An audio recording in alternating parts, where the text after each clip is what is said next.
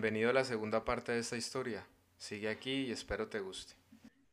Entonces vamos a decir que, ¿cuál es el problema con ese proyecto? El proyecto eran la, el plano, la planta del edificio es un rectángulo, es un gran rectángulo alargado con un ascensor o un punto fijo a cada lado, a cada extremo.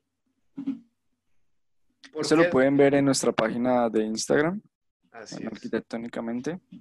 Tendrán todo para que no se pierdan dentro de la explicación.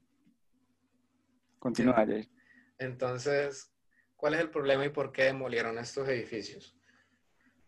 Un gran problema era la decadencia de zonas públicas, pues eran edificios eh, abiertos, no había un control ni una seguridad y eran 2.870 apartamentos. Eso llevaba a que hubiera mucha gente, mucha, pero mucha gente en las calles usando las zonas públicas y nadie se hacía cargo. ¿Cuántos apartamentos eran por edificio? Realmente no tengo el dato exacto, pero por Realmente no lo sé. pero por, por, piso era creo que 30 apartamentos por piso. ¿En un solo edificio? Sí, es que eran, eran apartamentos. Eso es demasiado. Es que eran apartamentos pequeñitos. Pero ni siquiera, o sea, yo no conozco un apartamento, o sea, un, un, un, edificio así, que tenga tantos apartamentos en un piso. Pues para que veas. Era bastante. Eran, creo que entre 25 y 30 apartamentos por piso. Entonces, cada pasillo, cada, cada apartamento miraba hacia un lado del rectángulo, por así decirlo. O sea, en el lado más alargado eran solo apartamentos. Claro, las ventanas estaban para, para un lado, pues para solo, solo, solo miraban hacia un, hacia un lado. Sí. Y la puerta del apartamento, el acceso quedaba para un pasillo, un gran pasillo central. Entonces, en este gran barrio, digámosle, había una decadencia increíble de las zonas públicas porque, bueno, todo el mundo no se sabía quién era quién y todo el mundo las usaba y nadie se hacía cargo si las dañaban. También había violencia de pandillas, porque las pandillas que estaban regadas por ahí se empezaron a hacer dueñas de un edificio o de un conjunto de edificios, ¿no? Digamos, ahora esta pandilla, la pandilla de los de los no sé qué, es dueña de tres torres y nadie puede pasar por ahí. Otro problema fue que como eran tantos, pero tantos vecinos, imagínate 2.800 apartamentos. Sí, es que era, era muy difícil el control de la comunidad. Entonces tú no sabías quién era un residente o quién era un intruso. Y eso llevó a que se efectuaran grandes atracos en ese, en ese barrio, ¿no? Por ejemplo, si ustedes han visto la película Pulp Fiction o Tiempos Violentos, ahí hay una escena en la que sube estos dos manes, ¿no? Suben por un edificio y se meten en un apartamento y matan a todo el mundo. Eso pasaba. es que eso, es que eso es una escena icónica de, muchas películas de pandillas. Eso pasaba mucho allá. subían eh, tres personas por un ascensor, tres personas por el otro, y se iban robando todos los apartamentos de cada uno de los pisos. Los ascensores quedaban en cada extremo del rectángulo. Entonces el pasillo quedaba mirando hacia los dos ascensores y pues era, o sea, estabas bloqueado por todo lado. Exacto. No tenías forma de cómo salir de ahí. Era un robo fijo. Exacto, era un robadero, pues. Entonces, bueno, el barrio fracasó y en 1972 como ya les dije, se decidió derrumbar 33 edificios y dejar 32 edificios restantes.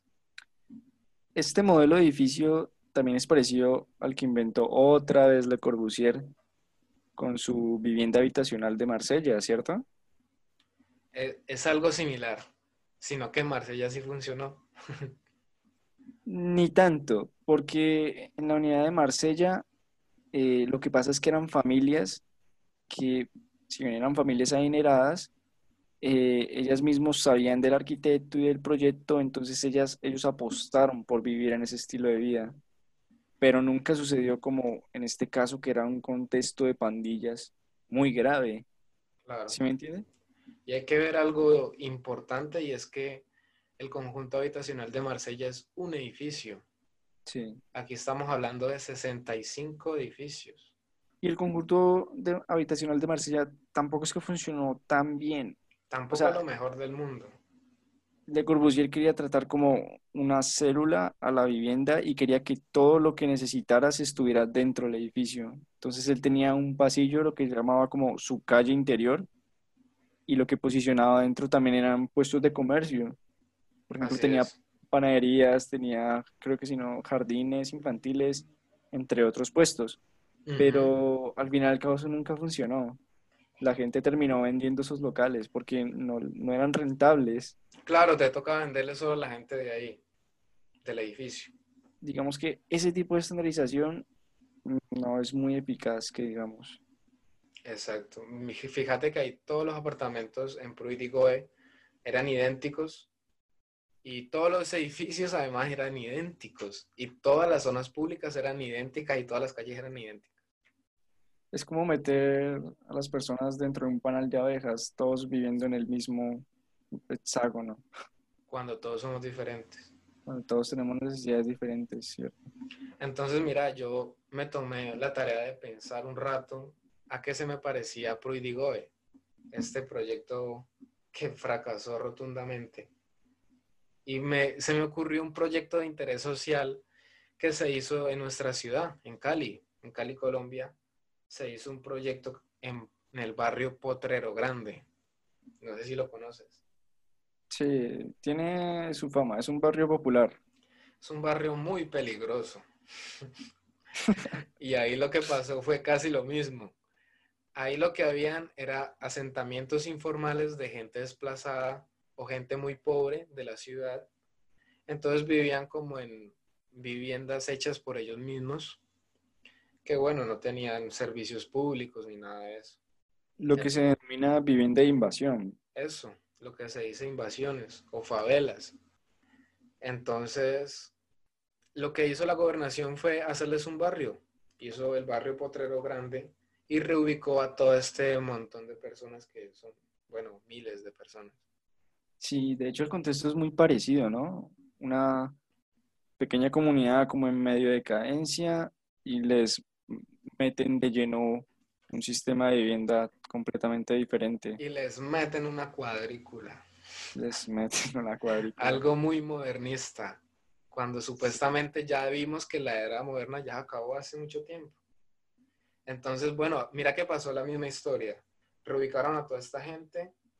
eh, nuevamente aquí son personas pobres, en su mayoría afrodescendientes, en su mayoría son adolescentes con hijos. Y viven en unas casas de dos pisos, como de 50 metros cuadrados, pero ahí en cada casa, en promedio, viven seis personas, que son el Para un papá, espacio de 50 metros cuadrados. Imagínate, porque ahí vive el papá, la mamá, eh, dos hijos, y cada hijo tiene un hijo. Sí, es muy pequeño. O un hijo tiene un hijo y el otro no tiene. Entonces son aproximadamente cinco, cuatro, seis personas. Sí, hay veces que también incluyen como a vivir ahí a la abuela, a la mamá. Exacto. El problema es que ellos en su asentamiento informal tenían mucho más espacio y aquí están limitados a unas pequeñas casas eh, pegada a otra casa al lado y lado y con unos callejones que las separan entre módulos, digamos. Y aquí lo que pasó... Eso, ¿sabes a qué me recuerda también? ¿A qué? A los proyectos de vivienda gratis que se regalaba a los reinsertados de las FARC. Es idéntico. Entonces, bueno, en este barrio Potrero Grande, pues pasó lo mismo. Habían pandillas que, como, el como los asentamientos de esta gente estaban separados, como por comunidades, era como que cada comunidad tenía una pandilla, ¿no? Que vendía drogas y todo eso. Y aquí en este barrio, pues las unieron. Entonces allá mantienen matándose las pandillas. Es juntar el lobo con las ovejas. Exacto, allá están todas las pandillas mezcladas. Y, sola, y otro gran problema de esta comunidad es que es- solo es vivienda. Son kilómetros de vivienda. No hay nada de industria ni comercio. entonces allá la gente no tiene trabajo. Pues muchos adolescentes que son la mayoría, no tienen trabajo porque para desplazarse hacia una industria o hacia un comercio es lejos. Y de pronto no tienen ni siquiera moto. Entonces es lejos. Y solo hay un colegio. Es lo único que hay aparte de vivienda. Hay un colegio que ni siquiera alcanza para todos los niños. Alcanza para el 70%. Pero yo quería ir a algo que es más sorprendente aún. Cuando tú miras esa vivienda de interés social y miras vivienda que es supuestamente de clase alta en muchas, no solamente en Cali, es en muchos, muchas ciudades de Latinoamérica, tú te das cuenta que es lo mismo. Es lo mismo porque tú ves las casas de Potrero Grande y son puras casas pegaditas una al lado de la otra, o sea, son manzanas así, hileras de casas, sí o que enfrentadas. Sí, digamos que la condición no es muy diferente que digamos, o sea, ellos son casas que si bien mm, van en hileras, como tú dices, o también son apartamentos, eh, pero ese mismo sistema se replica en todos los estratos, no es cuestión de que eh, como es un estrato más bajo, solo aplica para ellos. En estratos 5, 6, así altos, podría decirse que es exactamente lo mismo. Mm, prácticamente vivimos como en lo que ya había dicho, como en panales de abejas, el mismo apartamento, en la misma torre, y son 10 torres iguales en el mismo conjunto y, y así. Exacto, entonces realmente lo que yo estoy pagando en un estrato 5 o en una clase alta al lado de Potrero Grande es acabados. Estoy pagando los acabados y vivir en un lugar, digamos, de más valorización. Pero, es lo mismo. El acabado y el lugar es... Pero es lo mismo cuando debería haber un diseño diferente. Y yo sé que de pronto estamos ignorando muchos temas o muchas variables como la rentabilidad o las factibilidades. Pero yo quiero demostrar que esto sí es rentable. Diseñar o sea, se, se, podría decir que el diseño de esos apartamentos o de esos espacios sería el más eficiente, ¿no? Pero ni siquiera es eso. Muchas veces hasta esos apartamentos no son los más eficientes, sino los más rentables, los que más fáciles, les, los que son más baratos de hacer. Porque, claro, porque se diseña o se construye pensando en, en la densificación. Económico. En la, y el factor económico en la densificación, porque tú, tú dices, bueno, yo hago cinco apartamentos por piso o hago diez. No, pues hago diez y vendo más. Claro. Cuando es un error muchas veces porque la gente de clase alta que sí tiene poder para elegir, para decidir en dónde va a vivir, va a haber un proyecto totalmente estandarizado y al frente otro proyecto estandarizado y a la vuelta otro igualito. Entonces, ¿cuál compro? Pues cualquiera o el más barato. Sí, digamos que en esa parte mm, el mercado está muy pobre, la verdad. Sí, al menos, en, al menos en algunas ciudades de Latinoamérica, sí. pero yo quiero demostrar, aquí tengo dos ejemplos de proyectos que son diseñados para una cultura, para un nicho de mercado y son muy rentables. Uno se llama Sportiva en Costa Rica, que es un edificio para deportistas. Y tú pensarás, ah, un edificio para deportistas, entonces tiene canchas. No, lo que hicieron fue pensar en la cultura y en el estilo de vida de un deportista. ¿Qué necesita un deportista? ¿Cómo vive? ¿Cómo se relaciona? ¿A qué horas llega? ¿A qué horas sale? Él sale a su entreno, sale por la mañana, sale por la tarde. ¿no? Y cuando tú metes a puros deportistas a vivir en un proyecto, no hay problemas de convivencia porque todos tienen un estilo de vida similar. Entonces, digamos que hasta ese punto sí hay una estandarización, pero dentro de los deportistas. No hay una estandarización dentro de toda la humanidad. Sí, o sea, se debe entender de que cada persona es diferente y cada persona tiene sus propias necesidades. Así es. Y tengo el otro ejemplo que está en nuestra cuenta de Instagram, que es Adaman. Todo se encuentra en nuestra cuenta de Instagram. Ya saben. Mauro que está hoy. Técnicamente. Mauro hoy está repromocionador. este proyecto es Adaman. Este proyecto fue tan exitoso que se hizo en Puebla. Hay dos en Puebla. Uno en León, uno en ¿Puebla dónde queda? En México. O sea, hay, como, hay como seis Adamants en, en México. Este proyecto es un edificio alto, compacto, para adultos solteros con dinero. O sea, gente adulta con plata. Sí.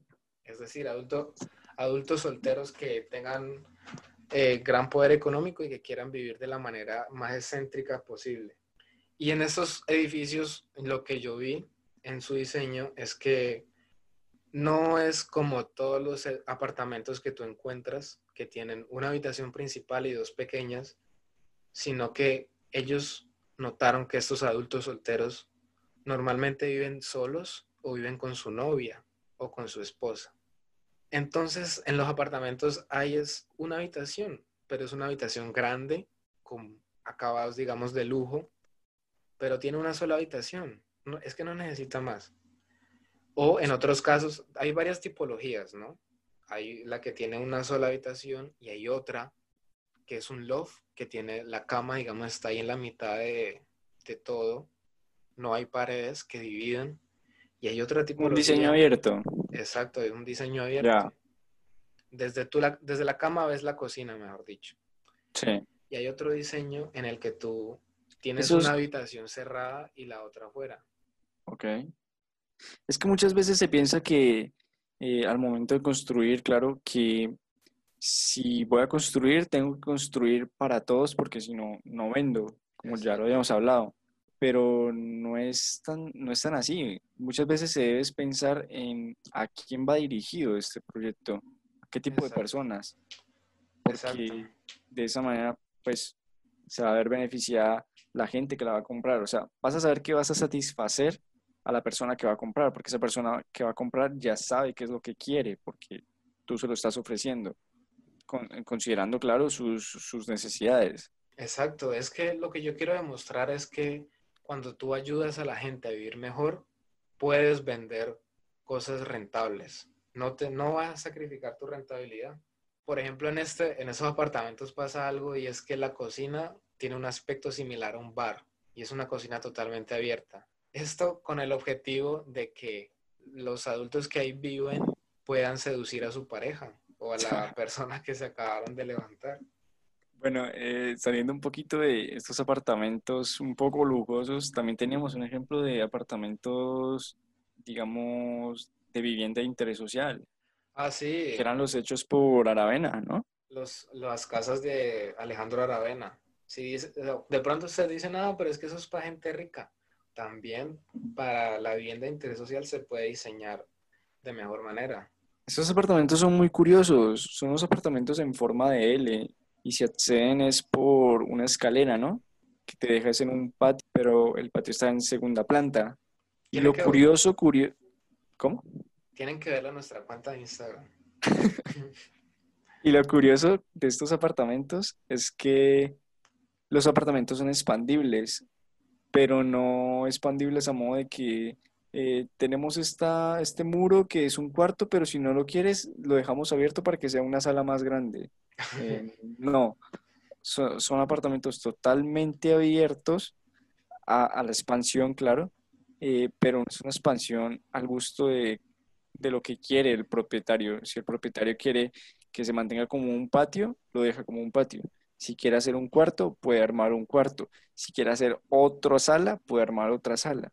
Pero todo depende del nivel de la, de la, persona, de lo que quiere hacer en ese lugar. Así es, esto es la arquitectura progresiva que llaman. Alejandro Aravena lo logró muy bien ahí. Y incluso creo que Aravena regaló los planos, porque dijo que eso, no, eso le pertenece a todos. Exacto. Los planos están libres para el que quiera hacer un proyecto de interés el que quiera hacer ese proyecto lo puede hacer muy fácil. De pronto, si es un poco es, cae en la estandarización porque, bueno, el interés social tú tienes un, un margen extremadamente reducido.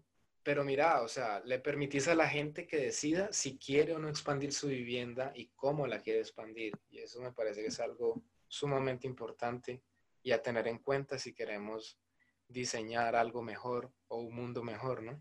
Porque muchas veces sucede que tenemos nuestra vivienda y podemos decir que está bien, pero suceden cosas como que llega otra persona a vivir con nosotros y no tenemos espacio para esa persona. O en este caso, eh, llega una pandemia y nos damos cuenta de que tenemos que trabajar desde nuestra casa y no tenemos un estudio. Entonces, si, yo si tuviéramos la posibilidad de ampliarnos de esa forma, o sea, tener esa libertad de yo decir, es que quiero construir un espacio que no me podía permitir antes, pero ahora me lo puedo permitir, eh, sería perfecto. Si bien, como dice, ya es una estandarización, es una estandarización que permite que tú lees tu, tu toque a la vivienda, tú la personalices, por así decirlo. Exacto, exactamente. Bueno. y ya por último teníamos un ejemplo también, que era el cómo variar esa estandarización en los edificios, este, este, típico edificio de oficinas que habíamos dicho, que era el de tener columnas y las grandes losas. Exacto, y los grandes pisos. Y la, y la fachada en vidrio, ¿no? Sí. Eh, el edificio que encontramos es un edificio muy chévere, es la Mediateca de Sendai, de Toyo Ito. Y este edificio es muy chévere porque es exactamente un edificio modernista, pero cambiándole y dándole su toque también de personalización, porque él transforma las columnas convencionales de concreto o de acero, pero las hace una especie de tragaluces, se podría decir, y, la, y hace que sus columnas... Es una maravilla. No, tenemos cómo explicarlo, es imposible. Tienen que es imposible, tienen que... No, pero ya en serio, eh, las, las columnas, él hace un juego muy interesante con esas columnas y hace que cada espacio sea como único. Juega con esa estandarización y lo maneja muy bien. Yo quisiera decirle a la gente para cerrar que muchas veces nos sentimos como incapaces o bastante insignificantes como para poder cambiar las cosas que hay, pero hemos visto casos de personas como hay un niño en África que fabricó con basura un molino de viento. O sea, tú podrías pensar en qué está mal y cambiarlo, aunque sea en tu casa, y contarle a la gente. Pensa en esta frase, ¿cuánto es el 10% de todo lo que tú sabes y para qué podría servir? Me parece algo interesante. Y hay otra frase que, con la que ya cierro, pues, mejor dicho. ¿Cómo esperamos que la gente tenga gusto por aprender o por rediseñar el mundo si le enseñamos a simplemente usar este conocimiento para un salario? Sí, esa es nuestra crítica a la educación actual. si, si, si creyeras un poquito más en ti, pudieras pensar y darte cuenta que hay muchas cosas que están mal diseñadas y que podemos rediseñar. No hay que ser, no hay que ser conformista, eso ya lo habíamos dicho en anteriores podcasts, pero lo repetimos porque es muy importante. Y lo vamos a repetir todos los días. Lo vamos a repetir cada vez que nos escuches. bueno, Mauro, un placer. este podcast de hoy está muy bueno. Son muy buenos. Es que este tema es demasiado amplio. Es, sí, podríamos seguir hablando 43 años. Sí, podemos tener un segundo podcast de este mismo tema. Quizás más adelante. Bueno, si les interesa, igual en nuestra página de Instagram van a encontrar todo lo referente a este tema. Y si les interesa, nos dicen y podemos planear otro. Así es, nos escriben. Ahí nos vemos. Bueno, gracias. Muchas gracias por estar aquí. Nos vemos en una siguiente oportunidad.